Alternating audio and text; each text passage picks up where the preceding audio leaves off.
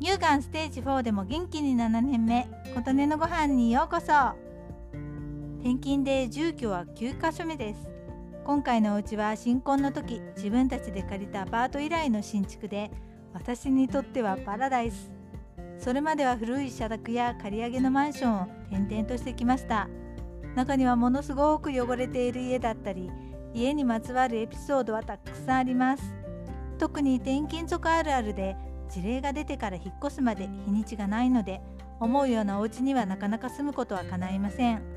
そんな中今回も借り上げになりますが念願の新築のアパートに入居できることになりました。今までも新築のアパートを何度も希望していましたが物件がなかったり予算が足りなかったりでした。今回はお家の広さでいうと狭いものを選ぶ代わりに新築のものを見つけることができもう本当に嬉しい限りです。と自慢話に終始してしまいそうですがもしもこれからお家を建てるとか借りるという方の参考になるかもと思って今回お家の話をさせていただいています。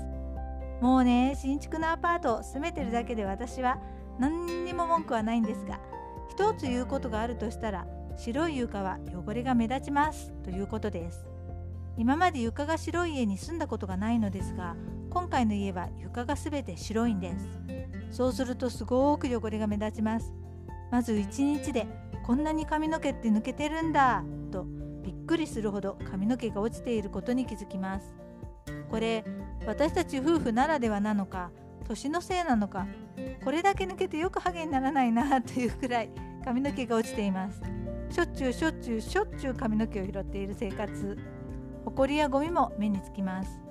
今まで茶色系の床だから気づかなかっただけですごく汚れていたんだなぁなんて感心してしまったりして。ということで白い床は要注意です。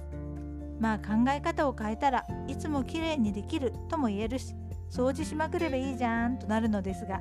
それ大変そうとかそれ嫌だという方は今後お家を選ぶ時の参考にしてください。